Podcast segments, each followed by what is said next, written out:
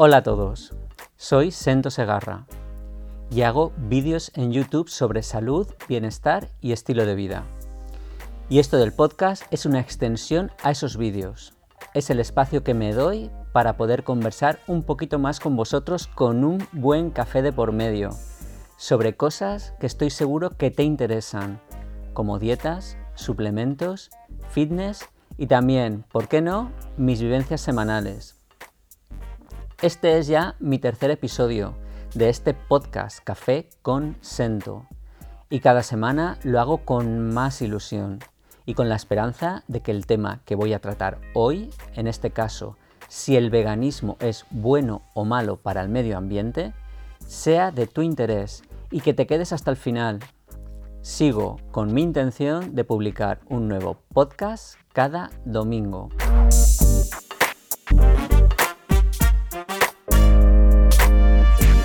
Seguro que alguien te ha dicho alguna vez, hazte vegano, salva al mundo. Pero ¿realmente es esta dieta basada en vegetales tan buena para el medio ambiente como nos han hecho creer? Decidir hacerse vegano es no solo una cuestión de salud. Para muchas personas, una de las cosas que les hacen abandonar la ingesta de carne, la de productos lácteos, es reducir el impacto sobre el medio ambiente. O al menos yo pensaba que eso era así.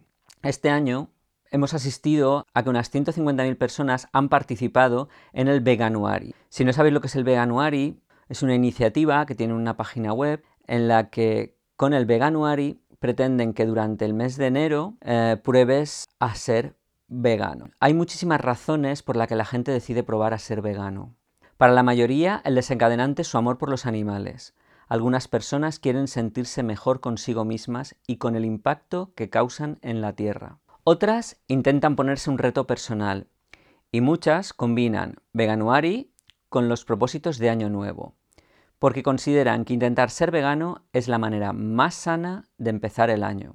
Sea cual sea tu razón, estamos aquí para apoyarte. Así que prueba a ser vegano durante un mes y descubre un mundo de sabores completamente nuevo. Te aseguramos que cuando termine enero te sentirás genial. Esto es lo que propone Veganuari. Y como os he dicho, han participado este año 150.000 personas. Durante el mes de enero, muchísima gente participante en este Veganuari han probado a vivir sin productos de origen animal. Puede ser un momento de prueba, pero para muchas personas es una forma de intentar cambiar su estilo de vida y de alguna manera sentirse más sanos. Si miramos en las redes sociales, hubieron más de 220.000 tags en Instagram sobre el veganuari y muchísimos también en Twitter, lo cual lo convierte en lo chula o lo guay que es tu comida, en lugar de incluir información sobre el impacto ambiental que puede tener este tipo de alimentación. Y los organizadores del Veganuari no son los únicos que se han subido al carro del el veganismo. Muchísimas compañías han visto muchísimo dinero asociado con la industria del veganismo. Hay muchísimas compañías que han lanzado comida vegana. Muchísimas marcas están sacando helados sin leche. Como habréis podido comprobar, ya todos o casi todos los supermercados tienen una sección vegana, o bien en su tienda física o bien en sus páginas web. Y el etiquetado apto para veganos se incrementa constantemente. El número de veganos se ha incrementado un 160% en los últimos 10 años. Pero la gente debería preguntarse de dónde sale toda esa comida. Porque se están llenando las cestas de la compra con frutas de alrededor de todo el mundo mangos de la India, lentejas de Canadá, guisantes de Brasil, arándanos de Chile, bayas de goji de China. Realmente al final lo que sucede es que comer chuletas de cordero provenientes de granjas que estén cerca de donde vives es mucho mejor para el medio ambiente que comerte un aguacate que ha viajado desde el otro lado del mundo. A medida que consumimos más productos de origen vegetal de cualquier parte del mundo, realmente el único que se beneficia es el consumidor final, mientras que el lugar donde se está produciendo esas frutas o verduras pueden quedarse sin suministros. Tomar aguacates y quinoa, cuyos precios han subido tanto por la demanda occidental, hace que se vuelvan inasequibles para aquellas personas que dependen de ellos en sus países de origen.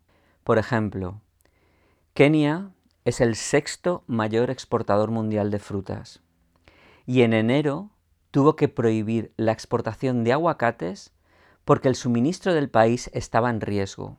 La Autoridad de Agricultura y Alimentos dijo que el precio medio de una bolsa de 90 kilos de aguacates había alcanzado los 15 euros, que era el precio más alto desde mayo de 2014.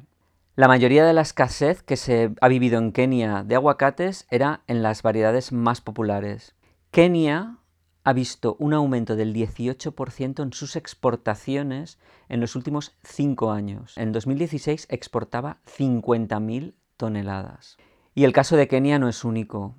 En Australia también hay carencia de aguacate, ya que las cajas de aguacates han duplicado su precio y ahora están en unos 45 euros. La escasez de aguacate se debe a que la producción en México, que es donde, de donde la fruta es originaria, ha bajado, a pesar de que la producción de aguacates se ha duplicado en tres años en un intento por seguir siendo el líder mundial de ventas en aguacates. Ya veis, en México, que es de donde es originaria esta fruta, aunque se haya duplicado en la producción de aguacates, se está produciendo una escasez de los mismos. Según he podido averiguar, en diciembre del año pasado, México consideró la necesidad de importar aguacates, que ha sido un alimento básico en este país durante miles de años. El secretario de Economía de este país, de México, y Delfonso Guajardo, dijo que aunque México ahora suministra alrededor del 45% de los aguacates del mundo, no descarta importarlos para su propio consumo. Y eso es porque el precio por kilo es equivalente al salario mínimo diario. Y se espera que se mantenga en este nivel, lo cual perjudicará seriamente aquellas personas para las que el aguacate es un alimento básico en este país. ¿Cuál es el problema o la paradoja? Pues la paradoja es que México gana más dinero con la exportación de la fruta que con el petróleo y se ha convertido en una fuerza impulsora de la desforestación ilegal para poder plantar más árboles de aguacate. En el 2013 la ONU lo denominó el año de la quinoa y ese mismo año el precio de este tipo de granos que se llaman superalimentos se convirtió en algo demasiado caro para que los habitantes locales pudieran comprarlo en su lugar de origen que son los Andes. Pero la quinoa es una parte fundamental de la dieta del Perú y que el precio de este superalimento se hubiera triplicado desde 2006 hasta llegar a los 4 euros por kilo, vamos, más caro que el pollo, produjo que el consumo promedio de quinoa en el Perú, en la zona de los Andes, bajara hasta niveles muy bajos en 2014. La industria alimentaria está cambiando y estos cambios nos muestran que somos conscientes que hay que comer un poco menos de carne y más verduras, pero debe haber un equilibrio razonable. Una forma de hacerlo sería obteniendo los alimentos a nivel local. Estos últimos años no es infrecuente el que haya muchos restaurantes que tengan sus propios huertos, que estacionalmente tengan sus productos de temporada, para de esta forma eliminar la huella de carbono del transporte de larga distancia y además así ofrecer productos más frescos a sus clientes. Los productos de temporada junto con las dietas vegetarianas son dos de las grandes tendencias que se pusieron de moda en 2018. No lo olvidéis. Algunos chefs con estrellas Michelin son verdaderos fervientes creyentes en la compra local. Ellos mismos sienten que tienen que apoyar a los productores sostenibles e independientes y hacer un esfuerzo por el medio ambiente, porque al utilizar un bien local estás obteniendo productos de mayor calidad Los menús de estos restaurantes, incluso los con estrellas Michelin, evolucionan con las estaciones y disponibilidad de los proveedores. No es sostenible comprar fresas o espárragos en el extranjero durante los meses de invierno, cuando tenemos una gran cantidad de otras frutas y verduras en la puerta. Pero a veces comer solo alimentos cultivados en tu país puede ser muy difícil, especialmente durante el invierno. El invierno antiguamente se conocía como la brecha del hambre.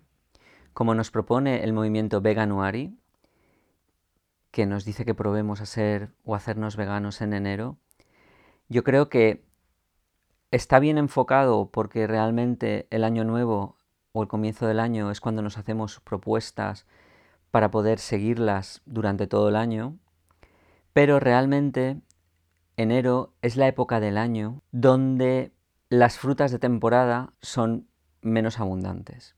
Con lo cual, empezar a ser vegano en enero implica que vas a comprar una gran variedad de frutas y verduras cultivadas en el extranjero y que han tenido un largo transporte. Por ejemplo, hoy en día podemos encontrar perfectamente en el mercado melón y aguacate en enero. Realmente sería importante educar, no solo decirle a la gente hazte vegano, sino educarles en el consumo de productos que se hayan obtenido a nivel local. ¿Qué os parece? Cuando os hablo de producción local, no me estoy refiriendo a lo que se produce en vuestro municipio o en vuestra provincia, ya que esto, si lo pensáis, podría limitar muchísimo las cosas que realmente podemos comer. Podemos, por ejemplo, poner un límite eh, para, por ejemplo, nuestro país. Según la Sociedad Vegana del Reino Unido, ese país, Reino Unido, reúne unas buenas condiciones para cultivar vegetales para el consumo humano directo. Sin embargo, por ejemplo, el Reino Unido solo tiene asignado el 16% de sus tierras agrícolas a cultivos de vegetales ricos en proteínas. Y muchos de estos alimentos que se obtienen ricos en proteínas se utilizan realmente al final para alimentar a los animales de granja. Mientras que lentejas, garbanzos y quinoa son importados de Brasil, Canadá o Estados Unidos. El último informe de la organización Grow Green nos dice que tenemos que encontrar soluciones para la granja del futuro. Dice que los cereales ricos en proteínas podrían contribuir a la autosuficiencia alimentaria y reducir las necesidades de importar estos productos, ya que ese simple hecho de importación aumenta mucho el costo. Este movimiento lo que intenta es que se cultive más cerca de nuestras casas y que dependamos menos de otros países, ya que esto podría ser un gran paso adelante para evitar la gran contaminación que produce el transporte de los productos agrícolas desde sus países de origen hasta sus países de consumo. La gente que lleva una dieta vegetariana nos dice que la solución para mejorar la alimentación, la salud y combatir los daños que sufre el medio ambiente es consumir más vegetales. Para Lierre Keith es una escritora feminista y ecologista que ha escrito un libro que se llama El mito vegetariano, que es un libro que está ahí entre medias de un diario personal o un ensayo. En este libro, Keith se agarró la idea de que esta alimentación vegetariana era lo mejor para la salud y para combatir los daños del medio ambiente y lo pensó como algo que era verdad absoluta y lo hizo durante los 20 años que fue vegana. Y esto fue hasta que su cuerpo dijo, hasta aquí hemos llegado. Ahora esta escritora Lier Keith lo que pretende hacer es mm, poner en cuestión la identidad construida alrededor del vegetarianismo. Intenta desmontar en este libro las razones morales y las políticas, incluso las de salud, que en todo momento eh, toman por bandera los veganos. Cómo ataca a todo el amplio espectro de todo lo que defienden los veganos, pues eh, provoca un debate. De hecho, eh, Lier Keith dice, la gente que más se preocupa por la destrucción medioambiental no entiende que son parte del problema. Hasta que no comprendamos qué es lo que está causando esa destrucción, no seremos capaces de pararla. Y sigo leyendo, ¿eh? estoy hablando de lo que dice Lier Keith. Estoy hablando específicamente de la agricultura. La mayoría de los veganos cree que su dieta a base de vegetales es lo mejor que pueden hacer para detener el desastre ecológico. Y están completamente equivocados, no por sus valores, que son perfectamente válidos, sino porque no entienden que la agricultura es la cosa más destructiva que los humanos le han hecho al planeta. Ya ves, esta mujer piensa que la agricultura es la peor cosa que el ser humano le ha hecho al planeta. Quedaros con este nombre, Lier Keith. Y sigue diciendo, los veganos esgrimen argumentos éticos para no comer animales y se aferran a la idea de que no participan en la muerte de ningún ser vivo. Sus manos no están manchadas de sangre y por tanto su conciencia está tranquila. Y ahora abrimos comillas. Los monocultivos arrasan a los cultivos originales para que los invasores puedan hacerse con la tierra. Es una limpieza biológica, un biocidio. No es pacífico, no es sostenible y cada pequeña porción de alimento está cargada de muerte. Es muy bestia esta mujer, ¿eh? ¿Qué me decís? Eh, compara la invasión de los monocultivos en los países, por ejemplo, de Sudamérica, con una limpieza biológica o un biocidio. Y dice, la agricultura industrial acaba con la riqueza del suelo, desplaza y extingue especies, modifica los cauces de los ríos, los deseca y contamina. La agricultura es carnívora, lo que come son ecosistemas y los ingiere enteros. Yo creo que nos acaba de dejar helados. ¿eh? ¿Con qué fuerza defiende una persona que ha sido vegana 20 años la idea de que la alimentación basada en los vegetales eh, forma monocultivos en países en desarrollo que lo que hace es desplazar los cultivos tradicionales de esas zonas y produce un biocidio? ¡Qué bestia! Madre mía, no se me habría ocurrido nunca pensar esto de esta manera. No sé si a vosotros alguna vez habríais pensado que esto podía ser así, con todo lo que estoy hablando desde que he empezado el podcast, pero a mí me está dejando un poco en shock todo lo que estoy aprendiendo hoy. La autora de este libro, El mito vegetariano, es consciente de que hasta el 70% del grano que se produce en el mundo está destinado al consumo animal, una manera eficaz de engordar al ganado para producir carne barata, pero no exenta de riesgos y consecuencias devastadoras. Keith admite que todo lo que se dice sobre la ganadería industrial es también cierto, que es una actividad cruel, despilfarradora y destructiva. Pero también afirma que comerse una hamburguesa de tofu y una de ternera no difiere tanto en cuanto al impacto que esto tiene en el medio ambiente y en la biodiversidad. La autora del libro El mito vegetariano, Lier Keith, culpa a la dieta vegana que llevó durante 20 años de todas sus enfermedades. Y dice que esto es así porque descubrió luego que todas esas enfermedades que tuvo durante el tiempo que fue vegetariana o vegana mejoraron cuando dejó de serlo. Dice que incluso algunas desaparecieron por completo. Otras se le han quedado de forma permanente, pero también afirma que sufre menos dolor que antes. Dice, para mí no hay duda alguna. Comer una dieta con presencia de grasas de animales que yo misma crío ha hecho mi vida mejor y más sana. Es muy habitual que me escriban veganos y ex veganos, y muchos de ellos sufren exactamente los mismos problemas de salud que yo tuve. Puedes darte cuenta de cuando una ideología anula la realidad física, porque la gente es capaz de hacer cosas terribles por un supuesto bien común. Algunos de ellos son fanáticos, y aunque ven con sus propios ojos cómo se deteriora su salud y la de sus hijos, siempre anteponen su ideología. Estas son las palabras de Lier Keith, además son literales. Como veis, después de haber sido 20 años vegana, no tiene muy buena opinión de esta dieta que ella practicó durante tanto tiempo.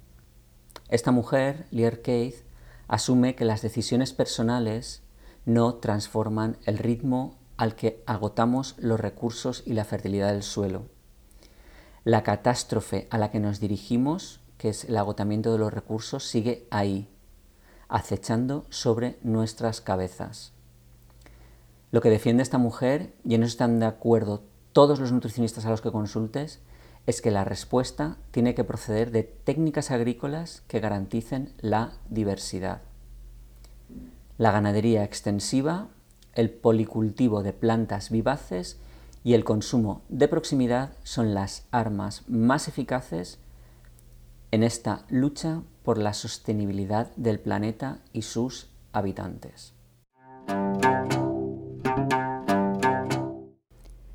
Deberíamos apoyar los movimientos ciudadanos que se encaminan a, la creación de huertos ecológicos cerca de los lugares de residencia, en los que eh, un grupo de gente eh, cultivan un pequeño trozo de tierra en el que obtienen eh, frutas y verduras de temporada, sobre todo verduras de temporada, y que resultan económicas y muy saludables y además son sostenibles. A la conclusión a la que yo llego es que seas vegano o seas omnívoro, seas paleo o seas keto, es importante evitar que los alimentos viajen miles de kilómetros para llegar a tu casa. También es importante restringir eh, la exportación de ciertos alimentos, ya que estos alimentos son vitales para países en desarrollo. Por ejemplo, como el consumo de quinoa está creciendo y creciendo continuamente, debemos tener en cuenta, por ejemplo, de dónde proviene la quinoa que compramos.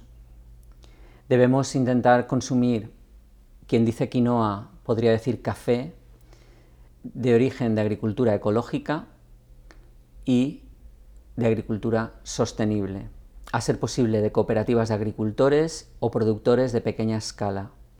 En nuestra mano está elegir mejor los alimentos que consumimos para reducir el impacto negativo que su cultivo tiene sobre el medio ambiente y sobre las economías de los países en desarrollo.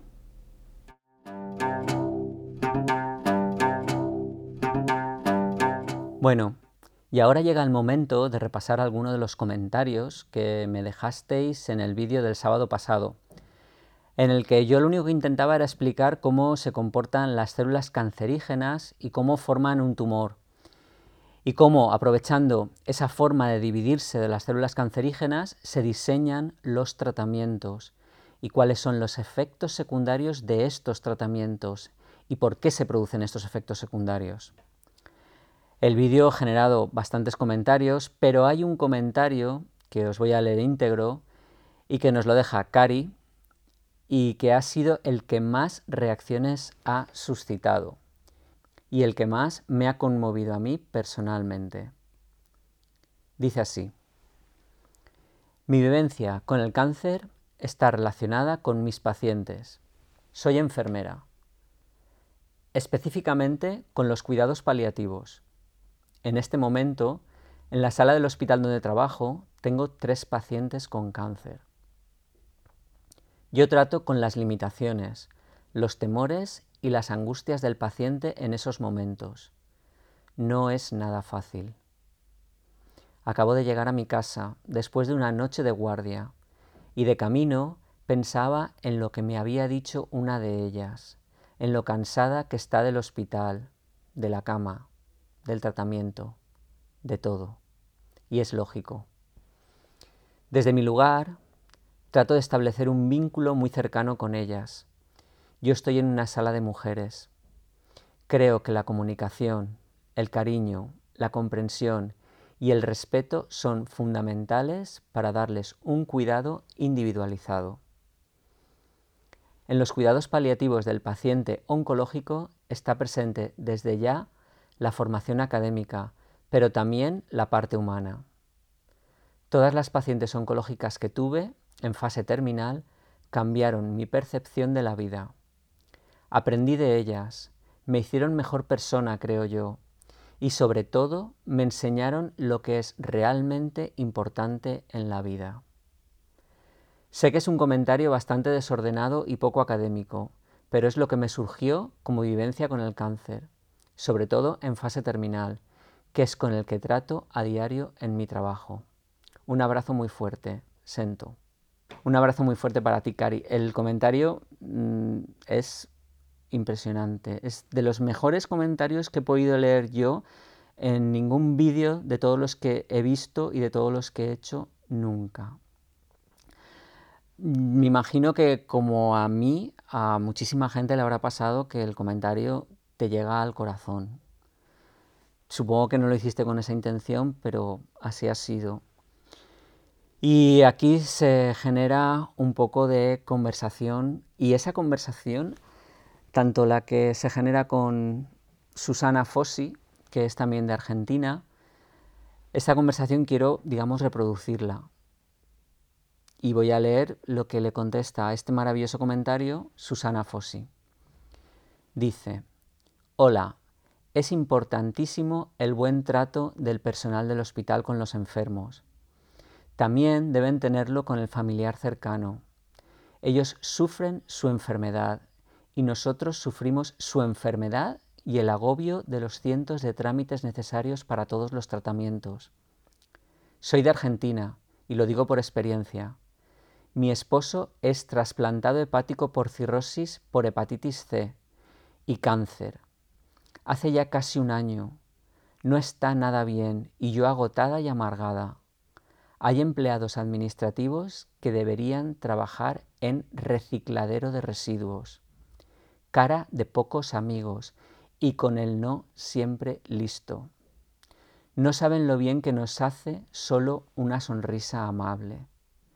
Es sumamente triste ver a tu ser querido sufriendo y además tener que lidiar con gente sin corazón. Disculpa, necesito descargar toda la angustia que tengo dentro de mí. Un abrazo. Susana de Miramar, Argentina. Susana, mira, eh, me has dejado ya desmontado.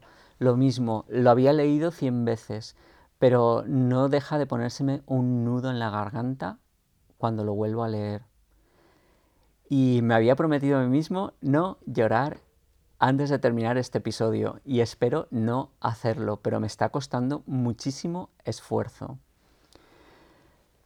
Cari, a este comentario de Susana, también le contesta y también os lo voy a leer porque ya os digo, me ha parecido algo eh, de esos momentos en, la vida que sucede algo que te hace cambiar tu forma de ver las cosas y esto me ha pasado con esta conversación. Y me encanta la sencillez con la que contesta Cari a nuestra amiga y le dice, Te entiendo perfectamente, Susana. También acompañamos a los familiares. A veces siento que mucha gente se olvida de la familia y de lo que sufre junto a su ser querido. Lamento mucho que hayas tratado con gente así. Sé del cansancio del que me hablas. Lo veo en la cara de cada familiar de los pacientes. Lo único que puedo decirte es que si necesitas descargar esa angustia, lo hagas. Y si no tenés a nadie con quien hacerlo, pienses en la posibilidad de hacer terapia, si es que lo crees oportuno. Tu marido te necesita fuerte y entera. Yo también soy de Argentina y sé exactamente de lo que me hablas. Un abrazo muy fuerte para vos también. Tengo que respirar hondo para seguir adelante. Bueno, y este mensaje va para ti, Cari, que eres la protagonista de esta serie de mensajes tan maravillosos que estamos leyendo ahora. Porque seguro, estoy seguro, Cari, que ya has leído los comentarios que vienen a continuación, porque hay dos personas que han expresado muy bien lo que todos hemos sentido al leerte. Y quiero también contárselo a todos los que nos escuchan. En este caso, Moncho Martorini dice, Cari, muchísimas gracias por compartir tu día a día desde tu perspectiva de enfermera. Qué bonito todo lo que has contado y con qué cariño los tratas. está claro que tú eres el regalo de Dios, que te los ha puesto en tus manos, manos llenas de amor y de empatía, empatía por el prójimo.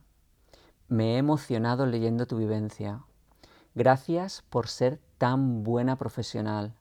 Gracias por tu trabajo. Que Dios te bendiga. Siempre un abrazo. Yo creo que lo que dice Moncho es lo que hemos sentido todos. Pero todavía hay un comentario más. Elena Julieta le dice a Cari, Hola Cari, mi agradecimiento eterno por todo lo que estás aportando a esas señoras. Acompañé a mi madre en todo el momento en sus tratamientos. Operación, quimioterapia, radioterapia. Y te puedo asegurar que gracias a personas tan nobles como tú, el proceso fue bastante más llevadero. Mi madre lloraba muchísimo, porque todo este cariño y la atención era sobrecogedor para ella. Te mandamos de todo corazón nuestros mejores deseos y un abrazo muy fuerte. Millones de gracias por tu humanidad. Para un enfermo, esto lo es todo que Dios te devuelva el doble de bien y de amor que estás regalando. Bueno, Cari, ya lo sabes. Cuando quieras, estás invitada a participar en este podcast, que como ves, no es tan masivo y sí un poquito más cercano a la gente. Y esa cercanía yo creo que es la que tú nos has transmitido a todos nosotros. Bueno, y hoy, emocionado, voy a acabar aquí, con estos sentimientos que nos han dejado estos comentarios. Espero que te haya gustado este nuevo episodio y sobre todo que hayas aprendido, aunque sea una sola cosa. Como siempre os digo, todavía me parece increíble tener este espacio para hablaros muchísimas gracias por escucharme. Como ya sabes, sin ti esto no sería posible. Y gracias a vosotros, la audiencia, hacéis posible muchas cosas que me están sucediendo últimamente y que no serían posibles sin vosotros. Nos vemos en los siguientes vídeos de la semana. Nos escuchamos en el podcast la próxima semana. Ahora es tiempo de decir adiós.